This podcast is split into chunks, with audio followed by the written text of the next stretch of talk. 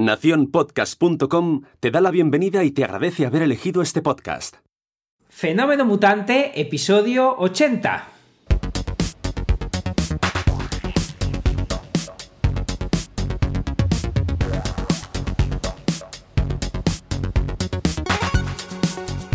Bienvenidas y bienvenidos a Fenómeno Mutante, el podcast donde contamos cómo funcionan nuestros negocios, a qué retos nos enfrentamos y cómo disfrutamos de la vida.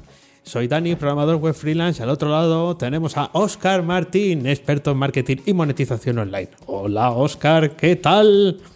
Hola Dani, aquí estamos, divinamente. ¿Y tú qué tal?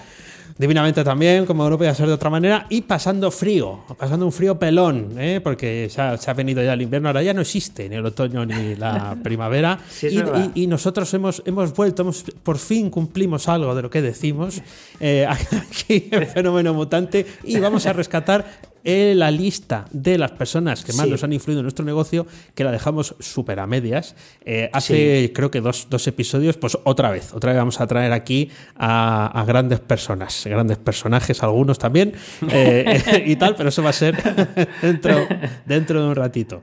Así que, ¿qué tal la semana? Pues muy bien, lo que decías tú, con mucho frío, eh, está lloviendo. No sé si por Valladolid está nevando, por aquí no, por ahí nieva. Aquí, no nieva nunca. Aquí lo que hace es comernos el frío de todo lo que nieva alrededor. Aquí lo que ha pasado mucho es eh, que ha estado lloviendo. ¿Por ahí también? Sí, también, también, sí, sí. sí. Ese agua con el viento, se hace un clima pues, muy agradable. Luego dicen, que sepas que dicen que el, carácter castellano mm, viene derivado del hecho de que como en la calle nunca hace bueno, o la mayor parte del año no hace bueno porque hace o mucho calor o este clima tan chachi, eh, pues que acortamos las frases. O sea, que si se, hola, ah. ¿para qué vas a decir hola si ya te ha visto? ¿No? somos, es verdad, somos muy secos, da, da, da cosilla ¿a ti te molesta mucho el agua? ¿Que llueva? No, no, no especialmente, no. No, no, es de los, no es que salga, tú sí, a ti te molesta. No, bueno, eh, no, no mucho. A mí me hace gracia porque a veces en vez de agua parece que es ácido sulfúrico. Entonces, entonces os voy a contar ahí una pequeña guerra que, me he metido yo aquí estos, estos días. Eh, para, además me ha hecho gracia porque eh, un saludo aquí a, a, nuestros mutantes, que alguno me ha dicho que soy un personaje. No sé si algún amigo, hola, hola José Luis, es verdad que creo que me llamé personaje yo a mí mismo. Entonces, bueno, se, lo voy a perdonar, pero es que es verdad que, os voy a contar cosas. Y fíjate, yo creo que muchas veces dicen que esto parece un poco de humor y, simplemente eh, me he dado cuenta que eh, es tan sencillo como no poner muchos filtros de lo que te sucede y la gente ya, ya lo tiene eh, por humor. Y os voy a contar, además esto, yo creo que ver que yo estoy enfermo de la cabeza hace que la gente diga, coño, pues no estoy tan mal, parece que, estos dos mutantes están peor que nosotros. Entonces, esta, esta semana me he dado cuenta de una cosa y, la apunté rápido porque me, me, hizo mucha gracia. Primero la apunté y luego empecé a jugar una cosa eh, quizá un poco peligrosa, ahora, ahora me dirás tú. Pero eh, eh, bueno, primero voy a empezar por deciros que me he metido una guerra con, personas mayores. Me he metido una guerra con personas mayores.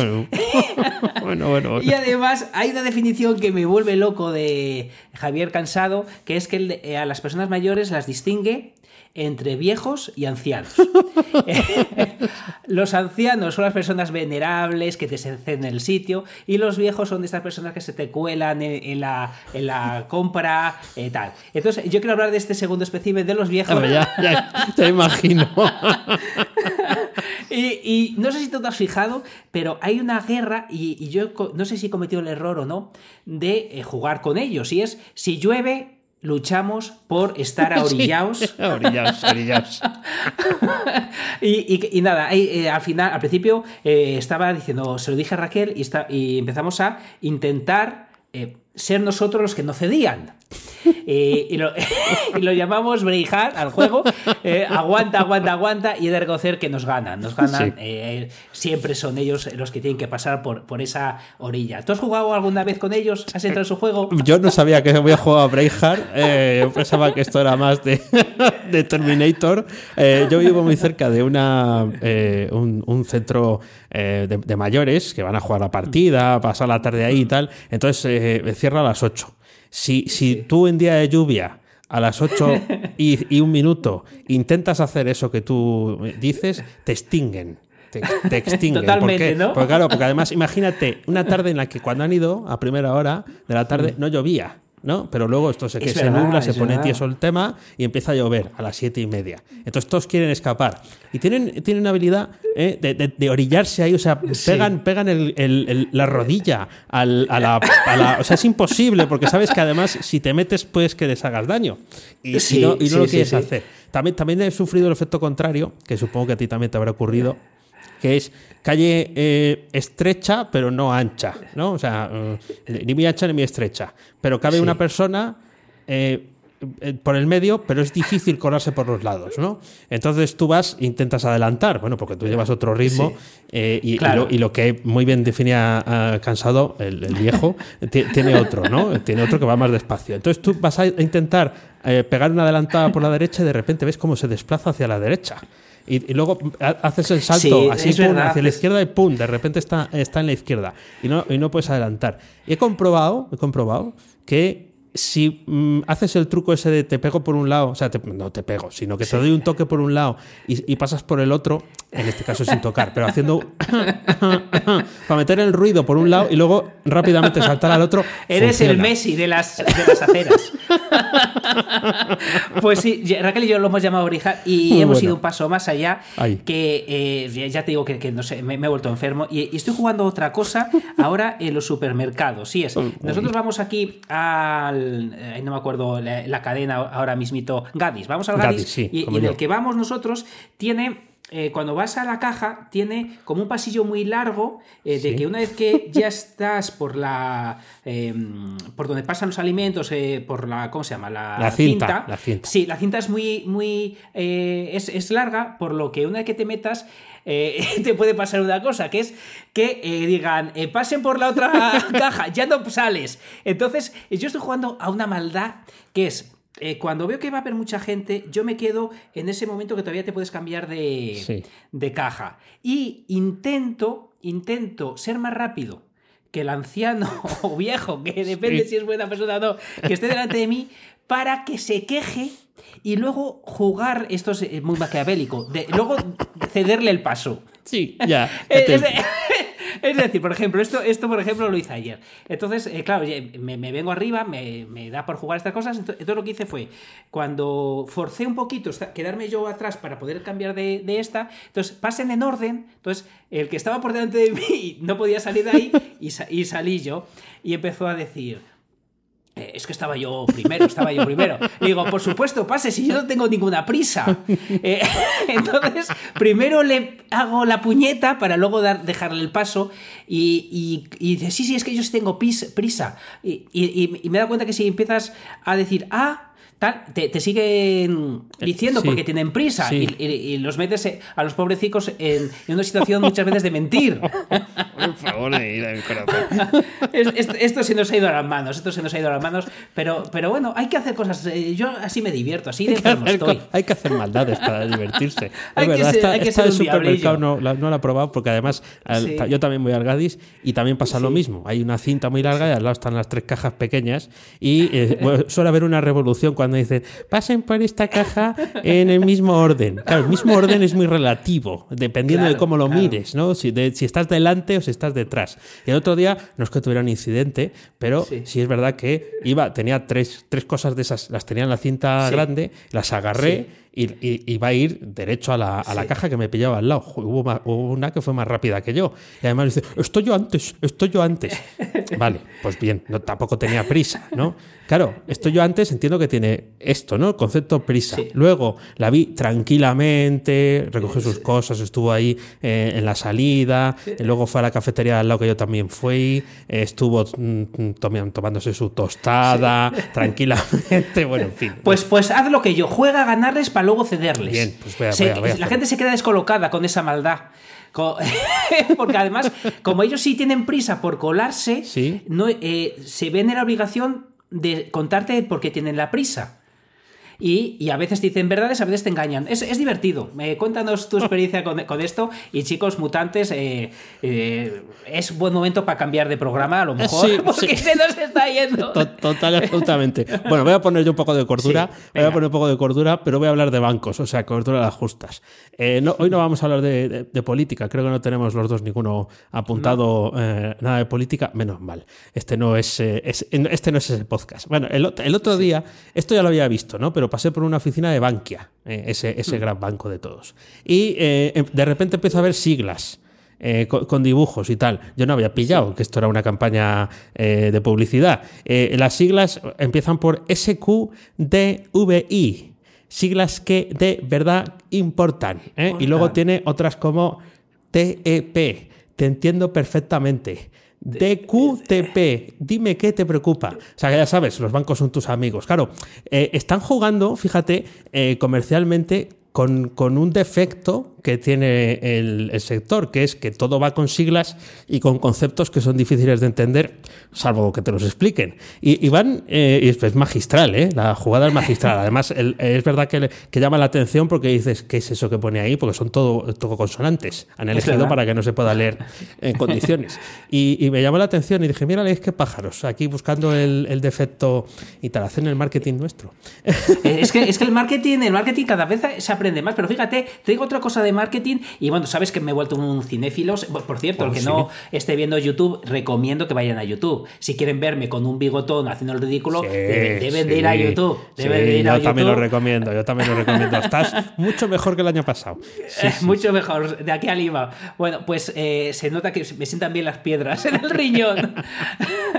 no, pero, pero fíjate que eh, traigo yo también una cosita de marketing y en este caso es de una de estas películas que no están en mi libro de las mil y una películas, pero eh, es esta eh, chulísima película eh, de Blue Brothers, que no, sé si habrás visto. Sí, sí, sí. Muy chula. y claro, eh, me hizo gracia una cosa porque es algo que hacen mucho en el marketing, sobre todo los americanos, y es eso de eh, gratis, sí. Eh, pero, pero con cierta trampa. Por ejemplo, en este caso iban anunciando un espectáculo gratuito el aparcamiento, solo son dos dólares para cubrir gastos.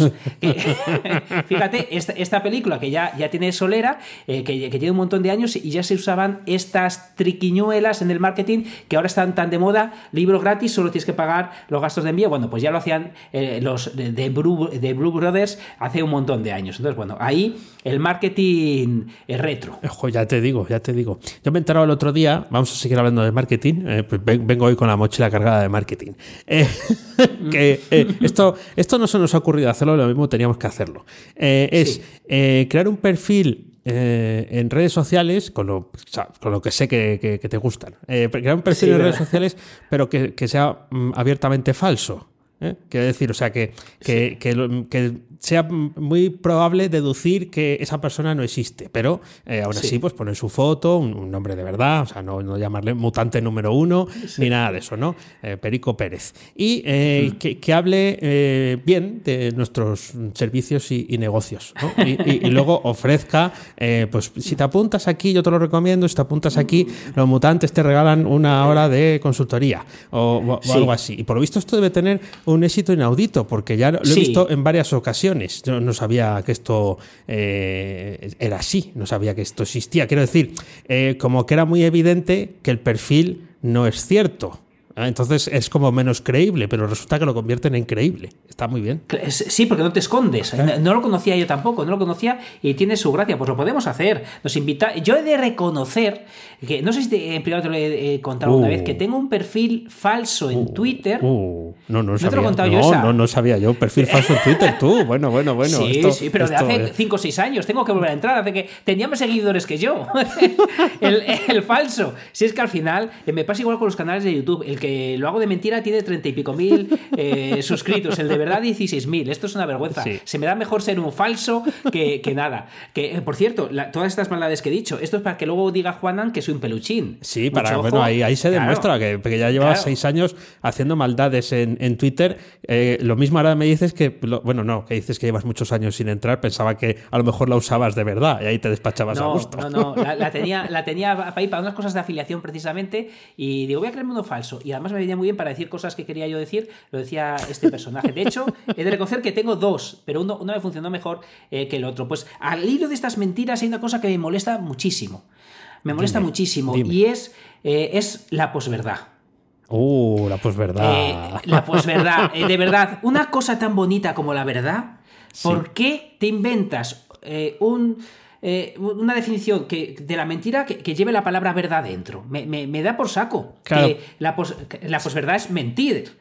jobar, sí, pero poco, tienes que ¿no? poner eh, no, no, yo no diría que poco, ¿eh? De hecho, mira, te voy a decir la definición, eh, porque decía algo así cuando lo estuve leyendo, que es posverdad o mentira emotiva. Ah, mentira emotiva, ay, qué O mentira piadosa, pero en moderno. Anda, mira, qué Sí, sí, sí. Pues a mí me molesta que una mentira lleve en su, en su palabra, que, la palabra verdad me, sienta mal. Ya, ya, bueno, sí, no, la verdad es que. hay, gente que se piensa que es una verdad moderna. Claro, sí, por eso, pues porque post, sí, sí. Yo lo asocio mucho a Trump y a, esta. Mira, que no íbamos a hablar de política, pero bueno. Eh, em, em, lo asocio mucho a eh, contar cosas que se sabe que no son verdad pero tienen un halo de, verdad, ¿no? Eh, no sé si encaja la definición o no. Y, entonces hacen que eh, empieces a no creerte nada. Eh, de, lo que te cuentan, o según qué medios, o según qué personas, dices, no, esto no puede ser verdad, esto no, me lo está contando para, para ver si sigo, sigo el hilo. Por eso yo soy fiel defensor de que nos deberíamos de plantar y no ver las noticias. O sea, ver las noticias, pero ni tan siquiera las que nos pone Google en, el, en la aplicación del móvil. No, no, no ver las noticias. Eh, no, entrar. Entrar en mis ingresos pasivos en danielprimo.io. No, no, quiero decir, en las cosas que te gustan, pero no ver las noticias, porque al final, eh, y ahora que están los mm, fake vídeos, ¿no? Los deep eh, fake estos, va a llegar un punto en el que no sabemos qué es verdad y qué es mentira. No, todo, todo puede llegar a ser mentira y además lo has dicho muy bien porque la posverdad eh, se describe como la distorsión deliberada de la realidad.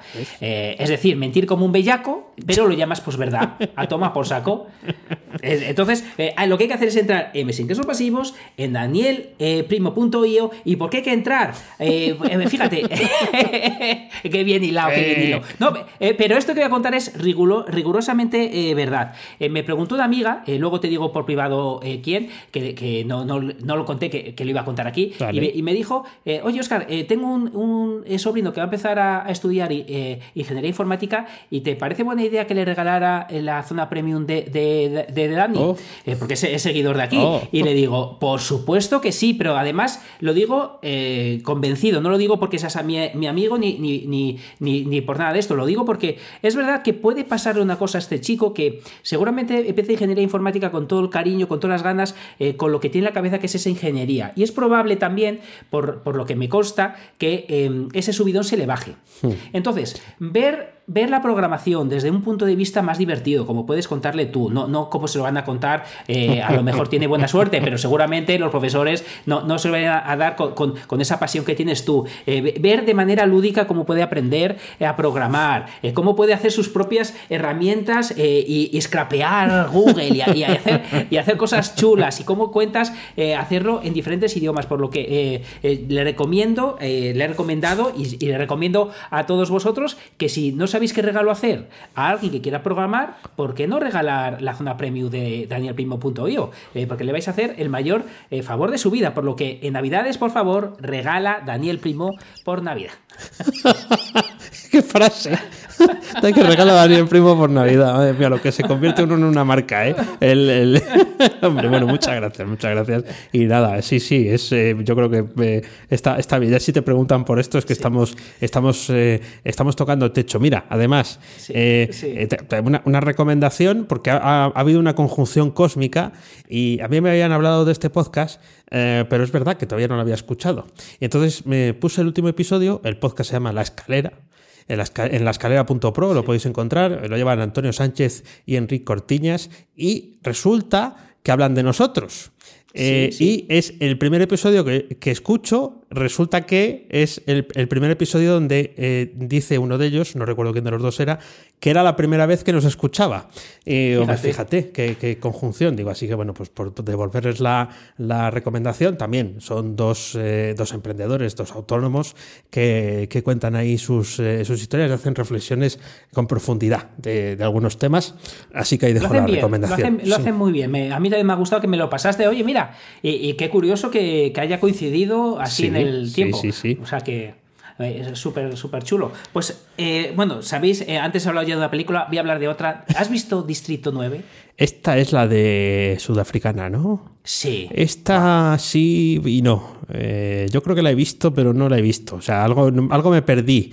Yo al cine no fui. Entonces es probable que yo esto me, me haya quedado sonaja dormido Sí, sí, macho, pues, pues a mí me ha parecido brutal. Sí, ah, me ha encantado, me ha encantado. Es, es de unos extraterrestres, eh, pero detrás está el tema del racismo, la xenofobia, pero contado a través de los... Me ha parecido una obra maestra, macho. Ah, bueno, Me ha parecido eh, La recomiendo desde aquí, si queréis quedaros dormidos como Dani, o si os queréis... a mí me ha encantado, pero fíjate, esto también está muy chulo. He de reconocer que Raquel se me quedó dormida. Ah, ves, ves, ves. A mí me gusta la ciencia ficción, pero debí pillarla en un día cansado pues eh, te la recomiendo que la vuelvas a ver. Estoy por verla otra vez, me ha encantado. Me ha vuelto loco. Bueno, bueno pues, pues le voy a dar una oportunidad. Te voy a recomendar, eh, no es una película, ahora que solo tienes tiempo para verte las mil y una películas, te voy a recomendar una serie. Ahí está el libro para los de YouTube. Eh, una serie. si quieres acabar, pensar, o sea, si quieres ver cada episodio, yo creo que llevan tres, pensando que en cuanto salgas por la puerta de tu casa se acaba el mundo, te lo recomiendo vivamente, porque ah, consiguen esa sensación. Sí, sí, es la guerra de los mundos eh, se llama, hay, hay, como dos versiones que acaban de salir, ¿no? Eh, una es eh, de, más basada en la, en la, historia original y esta es como en tiempos modernos. Es una serie francesa. Y sí, sí, es en el primer episodio el, el, el, chunda chunda, ¿no? La, la, música que se épica o, o, de final del mundo que se va yendo, va subiendo, va subiendo. Y es difícil no verla sin que te suban las pulsaciones porque te van metiendo una congojina en el cuerpo que, bueno, pues mm, e, e, es cierto que probablemente no sea la mejor serie del mundo, pero al menos ese primer episodio sí que me, sí que me impactó. Luego, pues bueno, ya va derivando la historia. Pues te, haré caso, fíjate, la última que vi que me dijiste es, ¿cómo se dice? Watchmen, o no sé cómo se dice. Esa, me, encantó, me, está gustando un montón, la verdad. Está muy bien, está muy bien. y, no es una serie, lo que voy a contar ahora, pero es casi, casi, casi. Romuald, Romuald. Eh, he vuelto a ver un vídeo, una, una entrevista de Romuald, y es curioso porque ahora ha cambiado su marca por un Romuald sosegado. Antes era un Romuald muy loco, sí, sí, lo que oye usted, don Daniel, sí, se ha vuelto muy sosegado eh, y es curioso porque eh, lo hace también muy bien. Ah. de, hecho, yo ah. cuando empecé a ver el Romuald normal me gustaba mucho. Cuando empezó con Despavientos, he de reconocer que me gustó un pelín menos. Y, esta entrevista me ha gustado un montón, más sosegado. También es verdad que, se ve que, que, es capaz de hacer las dos cosas y eso me parece que está muy bien. Y fíjate, hablaba de algo muy interesante, eh, que es algo que tú y yo siempre lo hemos hecho así, pero él hablaba de que el SEO está cambiando, que cada vez, lo que hemos hablado muchas veces, Google es más listo y que cada vez es menos importante los enlaces para hacer SEO. Sí. Eh, no, no dice que no funcionen todavía, sino que cada vez van a funcionar menos y cada vez más y más y más, eh, algo tan viejo como hacer contenido de valor, cada vez va a funcionar mejor. Y otra cosa que hemos dicho mucho por aquí, hablaba de eh, cómo, cómo de bien funciona la verticalidad de un proyecto. Entonces, eh, es algo que tú y yo hemos hablado un montón y he visto una entrevista que me gustó mucho de Emilio. Eh, tiene un podcast muy famoso y ahora mismo no me acuerdo del nombre, me da rabia, eh, porque lo, ha hecho, vamos, que, lo hace el chico muy bien, muy bien, muy bien. Y esta entrevista, Romo al Sosegado, ahora que tiene ya, creo que es más de medio millón de suscriptores, se me, se me ha venido abajo, se me ha sosegado, pero es, es un crack, tanto cuando lo hace subido de energía como cuando lo hace normal. En mi caso, me gusta mucho más esta, esta parte, esta, esta forma hacerlo. La versión sosegada de Romuald. Podría ser una marca comercial, Romuald sosegado. Después del Romuald Fons, que parecía que le había, se había tomado algo eh, alucinógeno, tiene la, parte sosegada. Sí, sí.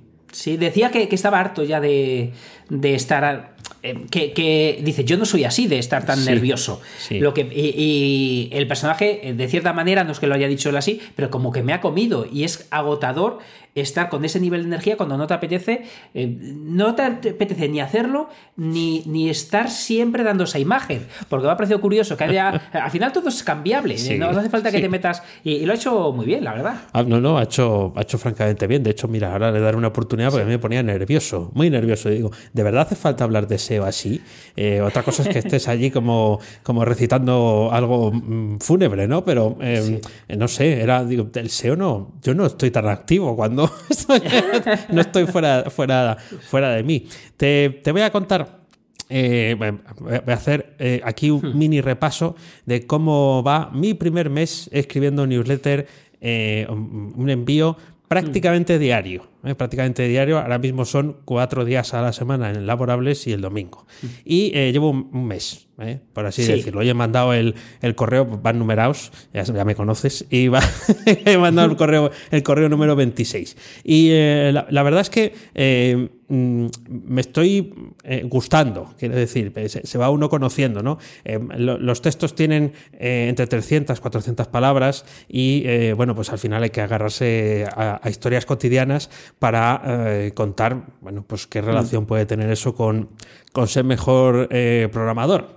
Y bueno, pues eh, eh, la verdad eh, me siento bien haciéndolo. No me resulta excesivamente eh, complejo y es verdad que tengo que reconocer que sí que he atraído más visitas a la web de gente que, lo lee y también eh, más, más suscriptores a la zona premium. Así que, bueno, pues ha sido ventajoso, desde luego. No, no, ventajoso que se, te da bien y que aportas valor real. y me parece que, es algo que, salvo que alguna semana estés ocupado, es algo que la gente, si no lo haces, en la prueba. La gente, eh, Dani, no me dejes solo, sigue mandando mandándomelo. Porque es verdad que, lo que mandas está tan chulo y lo que pasa siempre con estas cosas, y es, eh, yo lo noté eh, que es eh, otra cosa, pero parecida cuando yo hacía el directo, que al final es bueno, beneficio, beneficioso para todo el mundo que te lo ve, pero también es para ti mismo, porque te obliga a, estar más atento a todo y disfrutas más de todo, porque tienes que luego que contarlo. Y lo que acabas de decir, anda que no se aprende de programación en la vida cotidiana, anda que no se aprende de marketing en, fuera de, estudiar marketing.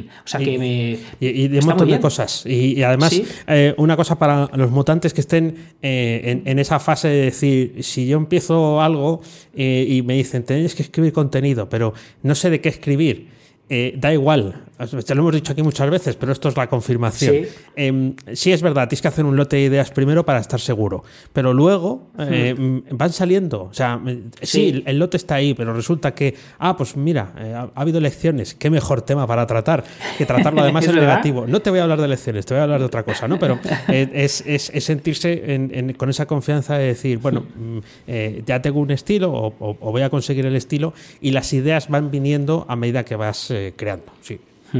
Y aparte de newsletter, eh, cuando vas a esos paseos tan largos que me comentas que das, eh, yo, yo te creo que lo haces, ¿usas reloj inteligente?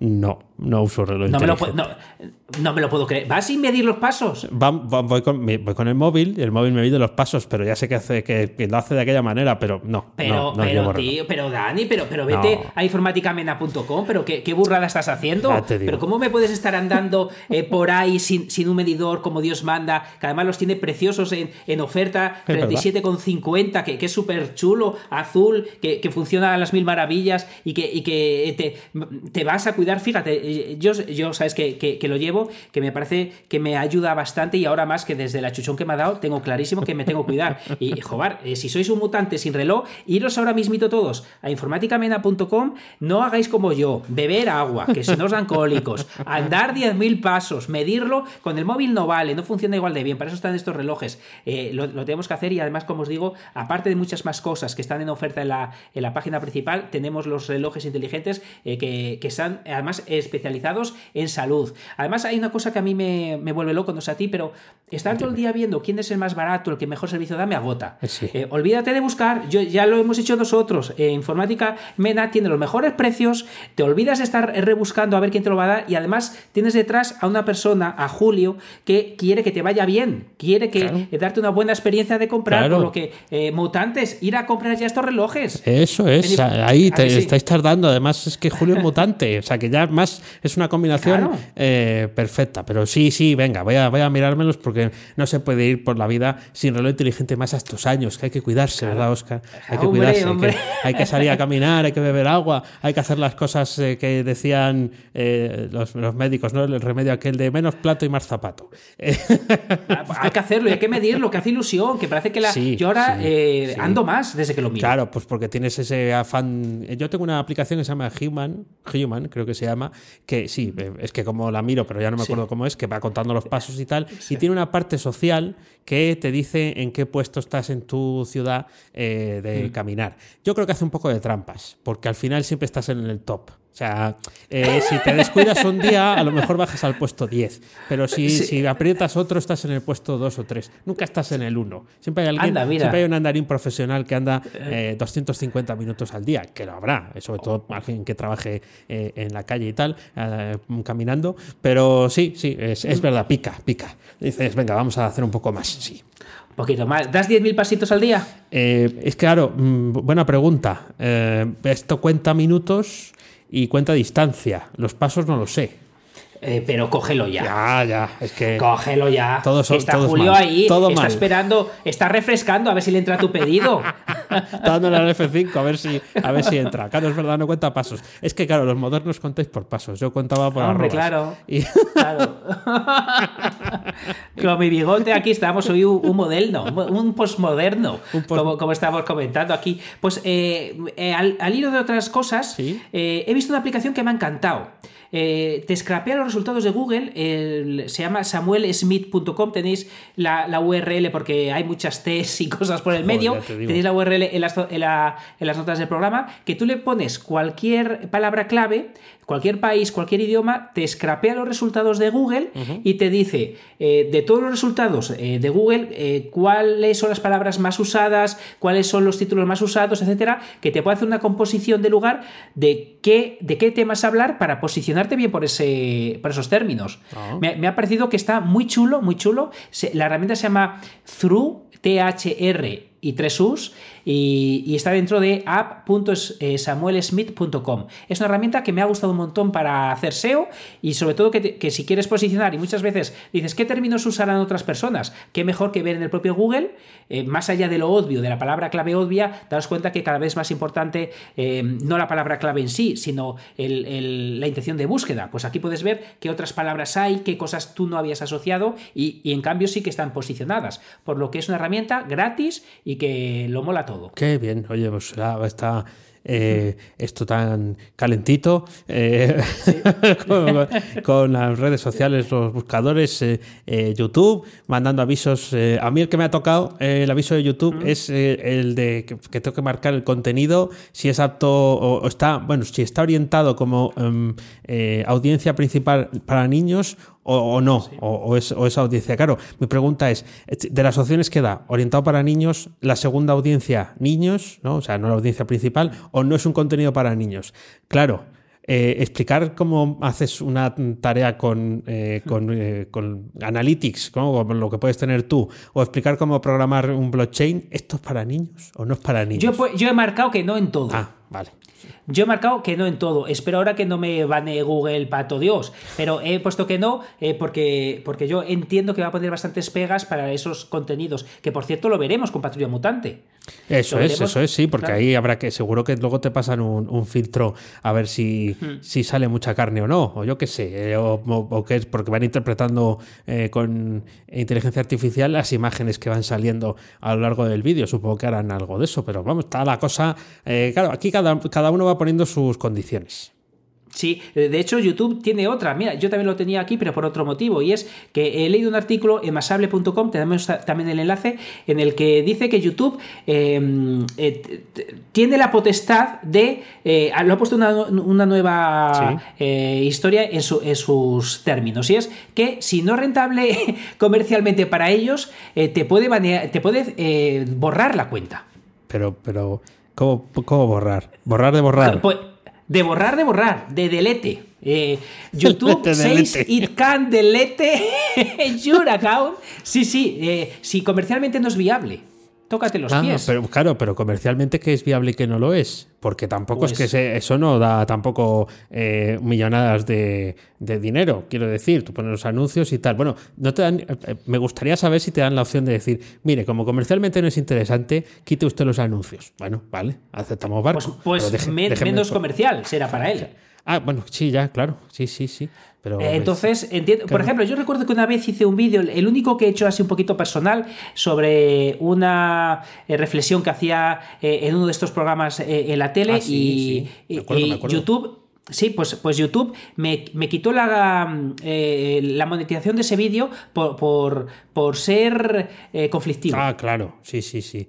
Ah, sí, claro, sí, porque te, metías en cambios. Además, como en YouTube no hay casi. Digo yo, eh, el otro día estando con. Ya ahora pasamos al tema. Eh, el otro día estaba yo eh, con unos amigos en casa de otro y tenemos costumbre de. tiene hijos, ¿no? Entonces entramos a su aplicación de YouTube de la, de la mm. televisión y le machacamos las recomendaciones de YouTube, ¿no? Porque las recomendaciones de YouTube son dibujos animados, Peppa Pig y tal. Entonces llegamos nosotros y buscamos específicamente carreras de derrapes. Eh, que en Sudáfrica son especialmente eh, mm, eh, populares. Y claro, de hacer búsquedas, pues luego le machacan las recomendaciones y empiezan a salir carreras de dragster, de, de todo. y yo digo, algunos de esos contenidos, lo mismo, lo mismo, serán muy comerciales, pero no invitan precisamente a la cordura, porque una de esas carreras de derrapaje era en Almería. Y ahí estaban con público alrededor, pegando derrapes con los BMW, que si se les iba un poquito, pues se llevaban unos cuantos por delante. Bueno, en fin, no sé. Pues, pues no lo sé, no lo sé cómo. Pero al final eh, ha puesto esos sus términos YouTube, que no sé si, será para hacerlo o para curarse en salud. Será para curarse en salud, como casi siempre. Mm. Muy bien, pues eh, vamos a pasar a, esta continuación de la lista de las personas que más nos han influido en nuestro negocio. Y te dejo que seas el primero. El primero, pues mira, para una de esas personas que han influido en el he puesto coche, dirás, pero eso, eh, ¿por qué? Es porque eh, fue, fue la historia del coche, lo apunté así para, para recordarlo y es algo que mm, no tenía apuntado el otro día, pero lo he apuntado recordando qué cosas me han influido. Y, fíjate, una de las cosas que más me ha influido es una conversación con mi hermano, que, estuve hablando con él. Ah, y recuerdo que, en ese momento concreto me dijo que se iba a comprar un coche, un coche muy chulo, un coche bastante caro, y dice, estoy todo el día trabajando, me apetece darme este gustazo. Y cuando se compró este coche, yo recuerdo que pensé, ostras, es que ese coche es, eh, para una persona normal quizás sea eh, dos años de, de sueldo. Y yo pensé, pues en vez de un coche, ¿por qué no comprarme tiempo?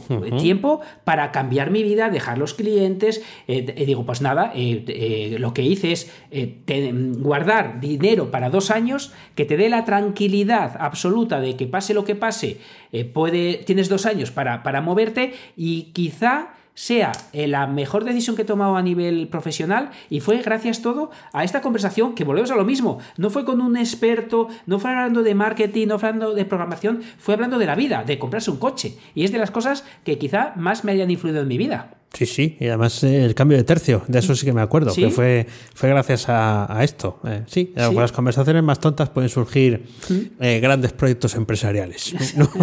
nunca, nunca se sabe. Bueno, pues, o una majadería. bueno, una majadería, pero bueno, al final es, como que ves la luz, ¿no? Dices, esto es lo que tengo que hacer. La historia de la naranja allí en Lisboa, que he contado yo aquí alguna vez, eh, lo mismo, ¿no? Eh, dices tú, ¿por qué tendrá que ver que te caiga una naranja allí, que casi te dé en la cabeza y salga rodando y, digas, y, te, ves por dentro? Eh, pues, pues igual. Eh, voy, por el primero mío de esta serie, eh, que es eh, el padre fundador, yo lo llamo así, de Drupal, que ya sabéis que es esa herramienta con la que yo he trabajado muchos años creando páginas web, una alternativa a WordPress, pero digamos que con otras orientaciones más empresariales. ¿no?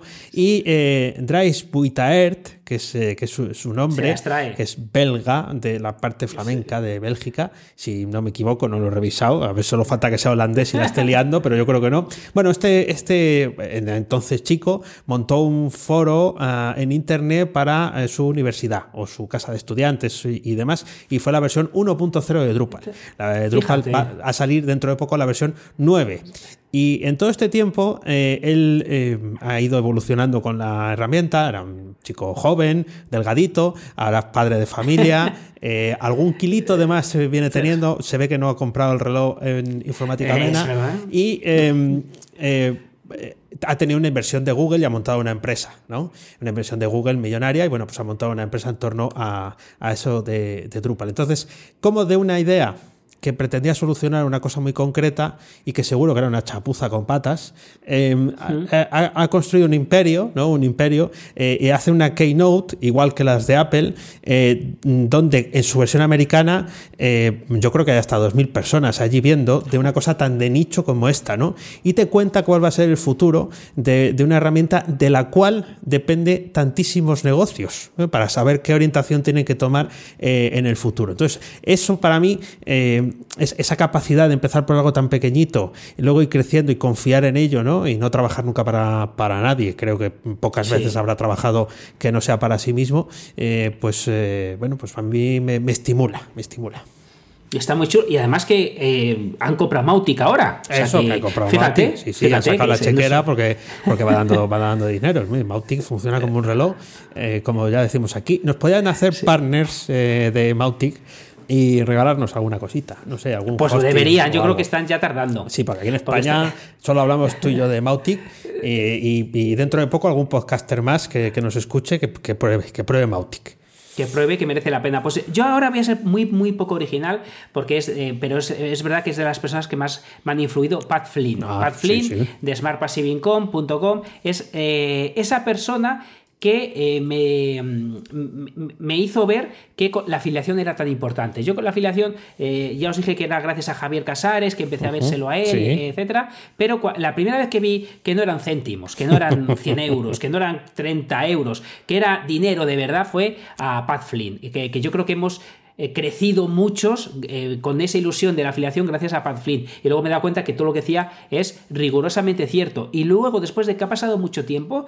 me he dado cuenta de que... Em, al final no ha cambiado, ha cambiado que antes usábamos a Weber y ahora Mauri, pero al final lo que hay debajo es lo mismo. De hecho, fíjate lo que estamos hablando de Romuald. Oye, que los enlaces van a funcionar menos, que es que Google ya es muy listo y ya sabe que lo que importa es el valor. Nos ha fastidiado. Si lo llevamos diciendo, al final todo es lo mismo. Eh, y a la primera persona que se lo vi fue a Pat Flynn, que además le, ocurrió una desgracia, que fue que le echaron. Él, era arquitecto, le echaron de su trabajo y tenía ya un proyectito empezado y pasó de ser un proyectito secundario, ¿cómo se dice los side, side, side project? Side, project. Pues, un side project, era un side project y de repente eh, tenía que dar de comer a su familia. Eh, pues pasó de, no me acuerdo del dinero, a, a, una auténtica barbaridad que gana este, este chico ahora. Estamos hablando de un auténtico imperio, lo que ha montado con un puñetero blog. Empezó con un puñetero blog y con el, lo que más dinero le daba, ahora supongo que, habrá cambiado, porque es cierto que, aquí hay una cosa que me ha pasado con él, que es em, cuanto más se ha profesionalizado, a mí me ha perdido un poquito. Claro frescurita, ¿no? Y eso. Sí, sí, pero, pero en cambio gana más. Es curioso este, este tema, pero eh, a mí me gusta, me gusta la menos. Pero eh, este chico, eh, estamos hablando de, que con un puñetero blog ha creado un imperio. A partir, mejor dicho, a partir de un, de un blog, la ha liado muy gorda. Por lo que para mí, Pat Flynn, siempre estaré agradecido a él, aunque él nunca lo sabrá. lo que no sé si es también de las llamaradas, de estos americanos que tienen las webs con que venden negocio, marketing, o que sea y, son muy amigos de poner llamaradas y cosas así en letras muy gordas y muy, muy al estilo americano. No sé si también se ha pasado este ese estilo. Este era fino. No, mira, este era fino, este era fino, pero fíjate, su blog es muy chulo, está muy bien, pero yo creo que lo que hay debajo ha perdido. Lo que decías tu frescurita. Para mí ha perdido, pero fíjate, me viene aquí al gráfico para que lloremos todos. En los últimos 12 meses ha ganado 2.171.652,55 con 55 dólares. Ah, pensaba que ibas a decir ficha de Monopoly. Eh, no está mal, no está mal. Es una cantidad que en cualquier momento tú y yo podemos conseguir, sin duda alguna. Eh, sí, sí, sí. Estoy, estoy, estoy, convencido de ello. Bueno, voy con el mío siguiente, que, también tiene otro nombre eh, que tengo que leer, porque si no, no lo sé decir. Sindre Sorjus. Madre Sindre Sorjus es programador y es de Noruega.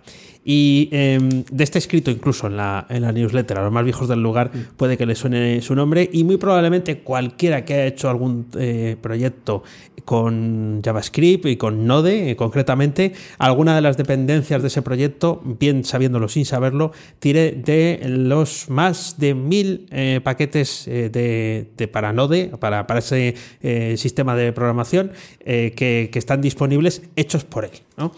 por él y por la comunidad que le rodea. Tanto es así que es aquí donde dices el enganche, ¿no? trabajó en el ejército y se largó de allí y bueno, pues vive en Tailandia con su pareja y desde 2018 eh, vive eh, solamente con los ingresos que consigue de la comunidad que aporta dinero a los proyectos en los que él eh, ha fundado, participa y demás. ¿no? Es de los mm, primeros que tuvo el botón de donantes en GitHub y eh, bueno, pues mm, recopila eh, esas donaciones a través de, Pat, de Patreon, creo recordar, y, de algunos otros sistemas y tal. Y bueno, pues eh, todo lo hace como muy sencillo. La hmm. verdad es que parece que programar para él no tiene ningún secreto, ningún misterio, y abrir la comunidad, pues parece que tampoco, con lo, con lo difícil que, que, parece. Y, y, sí, yo cuando leí su historia me, me quedé impresionado porque, bueno, sí que tiene, como todo, casi todo el mundo, pues ese, ese viaje, ¿no? De, de, de ir a un, a un sitio y luego cambiar por otro completamente diferente, pero es estimulante, ¿no? Ver que hay alguien que es capaz de mantener esa cantidad de código.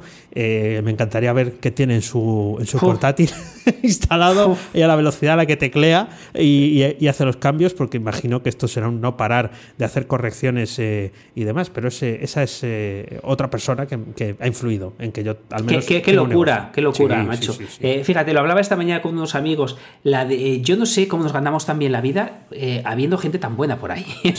yo, yo alucino, eh, hay gente realmente eh, talentosa, realmente eh, increíble. Es, eh, me, parece increíble. Pues yo traigo otra persona que ha influido un montón, es Alan Hill, Alan Hill, y fue de casualidad absoluta. Estaba yo navegando por el foro este Warrior Forum, que me gusta por ahí, que hablan de SEO, de, trapicheos, de cosas. Y hablaban de que había un curso en Udemy muy rebajado, que antes me lo creía más, valía ciento y pico, ahora valía solo 10 euros.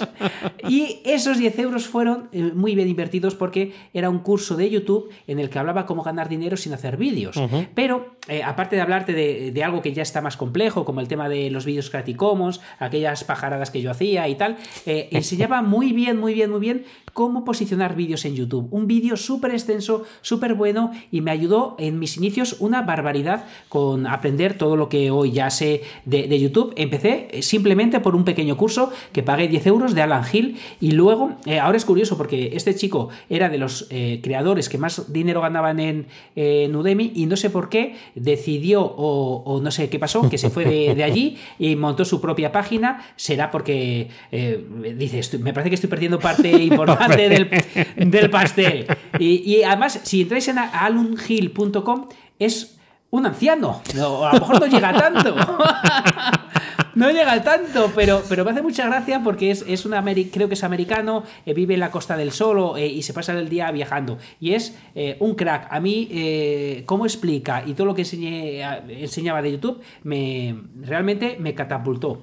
Se lo tengo a otra persona que tengo que agradecer que nunca sabrá que existo. Bueno, pues mira, van unos cuantos que no van a saber que existimos. Sí, sí, sigo con otro, sigo con otro mío que tampoco va a saber que exista, aunque bueno, yo creo que algún comentario le he dejado en alguno de sus vídeos de, de YouTube YouTube, porque además no tiene absolutamente nada que ver con el marketing, no tiene absolutamente nada que ver con la programación, pero a mí me resulta fascinante que, hagan esto. Em, he hablado de él, eh, o al menos de, su proyecto, porque no está él solo, ¿no? pero es la cara visible, y se llama Indy Naidel. Indiana Indy Naidel. Y, este pollo, ¿Este, este, este quién es? ¿no? Bueno, pues es eh, la cara visible de un canal de eh, YouTube que se llama The Great World Channel, donde semana a semana eh, hicieron, cuando estábamos pasando los 100 años mm. de la Primera Guerra Mundial, el estado de la guerra. ¿no? Y ahora están en un canal parecido, haciendo lo mismo con la Segunda Guerra Mundial, semana a semana. Luego con em, vídeos de análisis, eh, responde a preguntas, viajan por sitios eh, peculiares, historias de la guerra, museos, etcétera.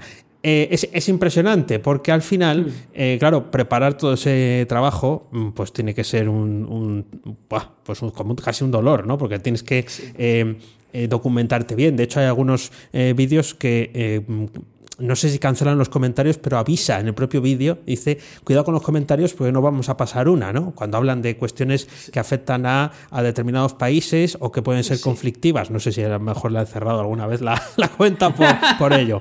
¿Por qué, eh, ha influido en el negocio? Pues el hecho de decir, si hay alguien que contando la historia de la guerra, con la cámara delante, lo vive con esa pasión y es capaz de transmitir que eso le gusta, es una de esas veces que encaja y dices, ¿por qué no voy a hacerlo yo hablando de lo que a mí me gusta y me apasiona? Aunque no lo haga ahora mismo en YouTube, ¿no? Pero eh, y que lo haga a través de, este podcast. Y, es de esas veces que haces clic. Si este lo hace, y tiene ya 52 tacos, que tampoco es un, chico joven, y además es eh, actor y es, también es músico. Con lo que. Coño. Eh, vale, pues eh, tendrá muchas cualidades, pero yo también. así que, así que eh, ese, es, el, ese es el. Es que se aprende mucho de, gente que no sea del sector y está bien que lo traigas. Yo, mira, en, este caso no, casi todos son, excepto la historia del coche, son temas del marketing. En este caso traigo otra persona que influyó en esa parte de los nichos, Adam Short, que tenía un proyecto que no sé si, existe porque ahora lo tiene cerrado, Nights Profit Classroom, que ahí aprendí cómo hacer una página de nicho, eh, posicionarla, etcétera, en, un tiempo récord, en siete días. Era siete, ocho días eh, la historia y las hacía como chinches, como churros, y era cuando funcionaban los enlaces en foros y, una auténtica marranada, pero funcionaba. Funcionaba y, aprendí un montón. aquí es, mira que tú me insistías también, pero aquí es de esos eh, momentos de mi vida en la que me di cuenta que tener em, bien claro el checklist de lo que hay que hacer es buena idea. Sí. Es buena idea para replicarte a ti mismo, hacer cosas y, nada, con Adam Short a muerte. Estuve ahí hasta eh, el método cambió, pero lo que había debajo, que era hacer nichos, no cambió. Pero el método era realmente fácil hace unos añitos hacerlo. Va, pues muy, muy, interesante. Voy a, voy a, traer a otra persona que seguro que no conoce a nadie, eh, pero que repasando mi cabeza. Yo sí, yo sí. Tú sí, tú sí. Bueno, espérate que hay dos nombres ahí. Lo mismo es el ah, que bueno, es verdad, es verdad. es el que no conoce. es verdad. Eh, no, sé, porque su historia es poco conocida. Eh, ah, y la primera vez que yo escribí una historia en internet, eh, porque ahora las cuento, las mandas por newsletter, las cuentas en el podcast, todo, ¿no? Pero la primera vez que yo recuerdo haber escrito una historia, haberla publicado en internet, era la historia de Salomón André, que aquí no le conoce nadie, pero en Suecia seguro que sí. ¿Por qué? Porque a este le faltaba lo del checklist, ¿eh? le faltaba lo del checklist que decías tú antes. ¿Qué quiso hacer eh, este y su, y su, equipo? Quisieron cruzar el Ártico en globo. Eh, dirás, pues eso está chupado. Bueno, ahora sí, pero para, para entonces, que ya estábamos hablando del siglo XIX, finales del siglo XIX, era un poquito más complicado. Entonces, se, se creyeron que podían hacerlo y se metieron en una muy gorda y claro, pues murieron allí eh, en, una historia terrible, terrible porque es que es de esas que dices, se la va a pegar, se la va a pegar, ¿no? Pero claro, todo el, todo el pueblo sueco allí en Estocolmo dándole víctores porque iban a conseguir, pues eran los tiempos de, esa, de la exploración de la tierra, de conseguir llegar a hitos más lejanos y además era el orgullo patrio, ¿no? No había fútbol, no había um, olimpiadas todavía, pues había que defender el honor y había mucha guerra, eso por desgracia todavía sigue habiendo, pero se buscó, se buscó en este método. Y eh, nada, la, historia es, es, cruenta y terrible, no la voy a contar aquí, si la queréis ver pues lo tenéis en la, Wikipedia, pero sí, sí influye de alguna forma en el negocio, porque todos los amigos me decían, pero ¿por qué cuentas tú la historia de estos señores? ¿Pero a quién se le ocurre, no? Hay una historia ahí que todavía me dicen, bueno, ¿y cuándo te entra la triquinosis? Porque se murieron de eso. Eh, y, sigue estando en el acervo popular de los amigos hablar de esta historia, pero a mí dije, bueno, pues a lo mejor no soy tan malo contándolo. Esto, de esto te estoy hablando hace 20 años, ¿eh? Ahí está. madre mía. ¿Y te parecerá fácil a ti el Ártico? Si a mí dar 10.000 pasos me parece una barbaridad. Vete a pasar para allá. Madre, madre de Dios. pues yo tengo aquí dos, pero yo ya me reservo uno. Voy a hablar solo de uno. Eh, Russell Branson. Eh, o como se diga, mi, amado Russell Brunson, el, creador de ClickFunnels, el creador de muchos libros de marketing y, una de las personas que más hablan de embudos eh, de venta, de embudos de marketing, de eh, cómo tienes que hacer para ir llevando a las personas de, un estado a otro. Y es de esas personas, recomiendo un montón sus libros, tiene dos o tres que son realmente buenos y luego tiene esa herramienta que sinceramente está muy bien, pero no hay por qué gastarse ese dinero para hacer embudos de marketing. Pero lo que sí que creo que es muy interesante son sus libros, que además yo lo he conocido no hace tanto, sabía de su existencia, incluso recuerdo el día que se lanzó ClickFunnels, porque me, no me di de alta, porque digo, uy, qué bombardeo americano, me, chirrió mucho, pero, pero eh, lo he redescubierto más tarde y es de esas personas que sí que han hecho un pequeño clic o un gran clic en mi cabeza con este tema de, de los embudos, por lo que Russell Brunson merece la pena que le echéis un ojillo. Pues mm, le echaremos un ojo. Acabo yo y acabo con la persona que sí conoces, que es mi madre. Claro. Hola Carmen, ¿qué tal? Bueno, mi madre no escucha esto, ¿eh? Porque dice, vaya rollos que contáis, si no hacéis más que hablar vosotros dos. Eh, digo, ya, pero es que de eso se trata. Si tampoco se os ve, y digo, pues ahora se nos ve en YouTube, yo prefiero ver otras cosas. Bueno, para eso, eso está bien, eso quiere decir que nuestra audiencia es fiel. Eh, mi madre, ¿por qué? Bueno, por muchas cosas, aparte de por ser mi madre, pero hay una... Ah, es, es, es esta gente que es trabajadora incansable. ¿no? Es como el rato de descanso hay que ganárselo. Y una de las cosas que hice es, todos los días empiezo con la faena sin hacer. Entonces dice, en vez de hundirte y decir otro día más ¿eh? que tengo la faena sin hacer, sea la que sea, da igual, ella lo ve al revés y dice, hay que hacer lo posible por sacarla. Y cuanto más tiempo mm, pueda sacar y cuantas más cosas pueda eh, hacer, mejor, ¿eh? a su ritmo y demás. Entonces, ese espíritu de sacrificio, yo, Oscar, creo que nosotros no lo hemos heredado. O sea, no lo tenemos, no sé si es una cuestión de generación. ¿Podemos tener espíritu de sacrificio? Sí, pero como ese, yo no he visto cosa igual. ¿no? Yo, tampoco, me, pasa, absolutamente igual. Eh, mi madre es feliz madrugando, yo soy un pelín menos feliz madrugando que mi madre. Es verdad, que es verdad, es verdad que, ese espíritu de, trabajar eh, y del espíritu de, mm, hacerlo con alegría y, tal, pues, pues hay cosas que sí y hay cosas que no, pero, pero sí, sí, eh, tenemos, hemos heredado otras cosas. Hemos heredado otras cosas, pero es verdad que ese, que ese espíritu de sacrificio y esa capacidad de, trabajo y que parece que es, además, aunque esté, esté, mal eh, eh, físicamente, eh, arrea, ¿no? Es como que no hay ningún nubarrón que diga, pues no, hoy no, hoy me quedo en la cama, ¿no? Tiene que estar la cosa fatal. Y, parece que, que, uno busca cualquier excusita para decir, no, no digo un cólico nefrítico, me refiero a cosas un poco más. Un poco Ay, más menuda mierda coliquilla y no querías. Algunas cosas un poco más así. y, dices, joder, pues ahí, ahí, tienes el ejemplo, no te tienes que ir tan lejos, ¿no? Eso, eso eh, influencia la trato de llevar todos los días porque no todos los días te levantas con ganas de andar grabando, haciendo campañas de marketing o mandar un, newsletter. ¿no? Así, que, así que ahí queda, ahí queda e, esa influencia. Y mm, si te parece, si te parece, pues nos hemos aquí venido arriba, casi casi hemos terminado la lista. Em, vamos a la pregunta, a calzón quitado. Venga, venga, pórtate bien, ¿eh? Que me toca a mí. Bueno. No sé si me he portado bien o mal. Eh, mejor te meto en un compromiso. Uh, ¿Eres de boli negro o de boli rojo? Eh, negro. Negro. ¿Negro o azul? Negro o azul. De hecho, lo tengo. Sí, mira, este es azul. Tengo el piloto aquí azul. Muy bien. Pues esta era una, una cuestión que, que, quería saber. Eh, pero no tiene nada que ver con la siguiente pregunta. Me, eh, porque que, es que, tan fácil no podía ser. Me preguntaron, ¿no? Que si, que si hacía las cosas en boli rojo. Y es que la pregunta me pareció que tenía sentido entre negro y azul, pero no entre negro y rojo. Digo, bueno, pues a veces es una cosa mía, eh, evidentemente tal, ¿no? Yo he visto que hay gente que prefiere escribir en rojo. Sí, sí. yo no conozco eso. Aunque no te lo creas, sí, sí, sí. Pues sí, para, no sé, pues será porque así escriben menos, qué sé yo. Ah, la pregunta, la pregunta. la pregunta clave. Eh, ¿Un mal diseño puede hacer que no vendas un buen producto? Aquí hemos hablado del diseño, eh, claro, ninguno de los dos somos diseñadores, ¿no? Eh, pero, sí que diseñamos productos, tú tienes más experiencia que hmm. yo y demás. Entonces, no, no hablo del diseño del producto en sí, o sea, no quiero decir hmm. que, pues, para que, eh, que sea, que vendas una botella de agua y que sea horrible, no, me refiero al hmm. acceso al producto, ¿no?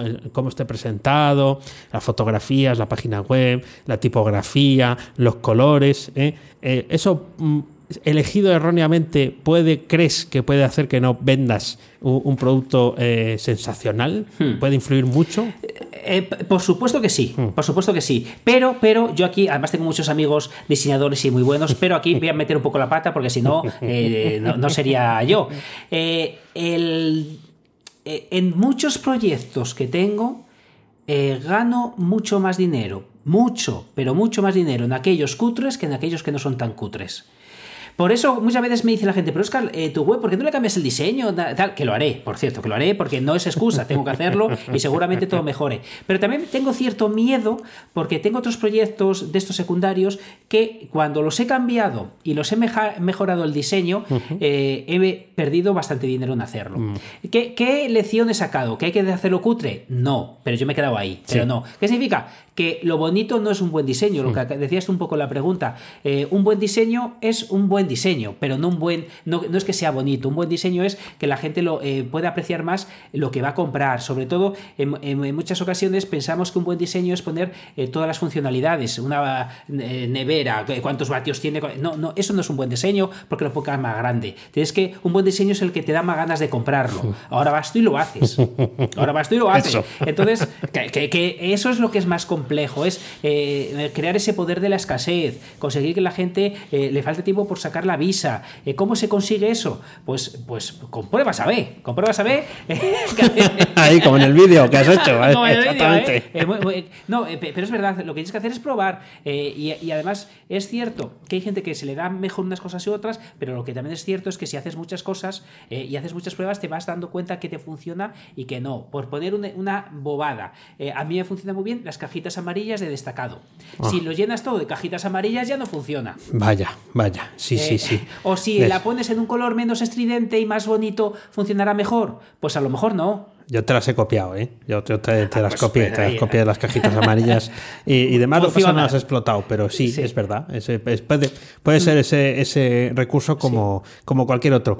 Eh, eh, la, pregunta tenía. no, hay más preguntas, ¿eh? La ah, respondió estupendamente y tal. Pero mm, creo que alguna vez ha salido, pero no me importaba que lo volvieras a, a contar, porque creo que es eh, importante decir que al final eh, el diseño es importante, pero hay veces que las cosas funcionan sin que tengan un diseño bonito, sino que sea convincente lo que hay dentro. Es más, estoy por apostar que algo que no sea tan perfecto puede llamar más la atención por el hecho de decir, anda, mira, aquí se ha equivocado, o anda, mira, esto no está alineado perfectamente, ¿no? Y, y salta. Otra cosa es que sea incómodo de ver, ¿no? Claro. O que pongas una, una cuadrícula así finita justo detrás de las letras para que no se puedan leer. No, no digo eso, ¿no? De, hecho, de hecho, también puede pasar que al ser más casero te dé menos aspecto de que te quieren vender. Fíjate cómo antes te hablé de Smart Passive Income que me gustaba menos. La web es mucho mejor ahora. Sí, sí, claro, claro, pero antaño era... Pero mucho mejor, pero a mí me gusta menos. Claro, me, me acuerdo cuando me hablaste la primera vez de ella, que era un blog, lo que valía era que el tío te decía cómo había ganado el dinero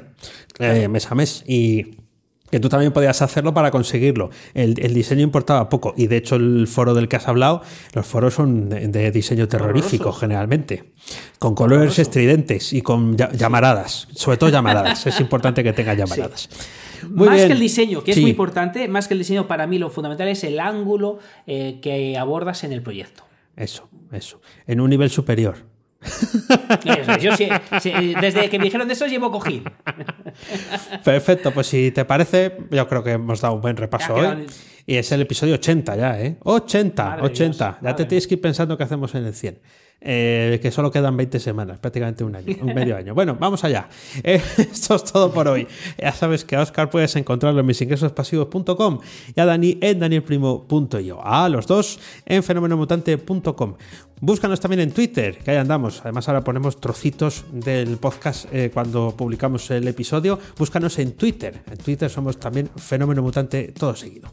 Nunca te olvides de disfrutar de la vida pensando con la cabeza y sintiendo con el corazón. Gracias, mutantes, por escucharnos. ¡Chao! Hasta luego.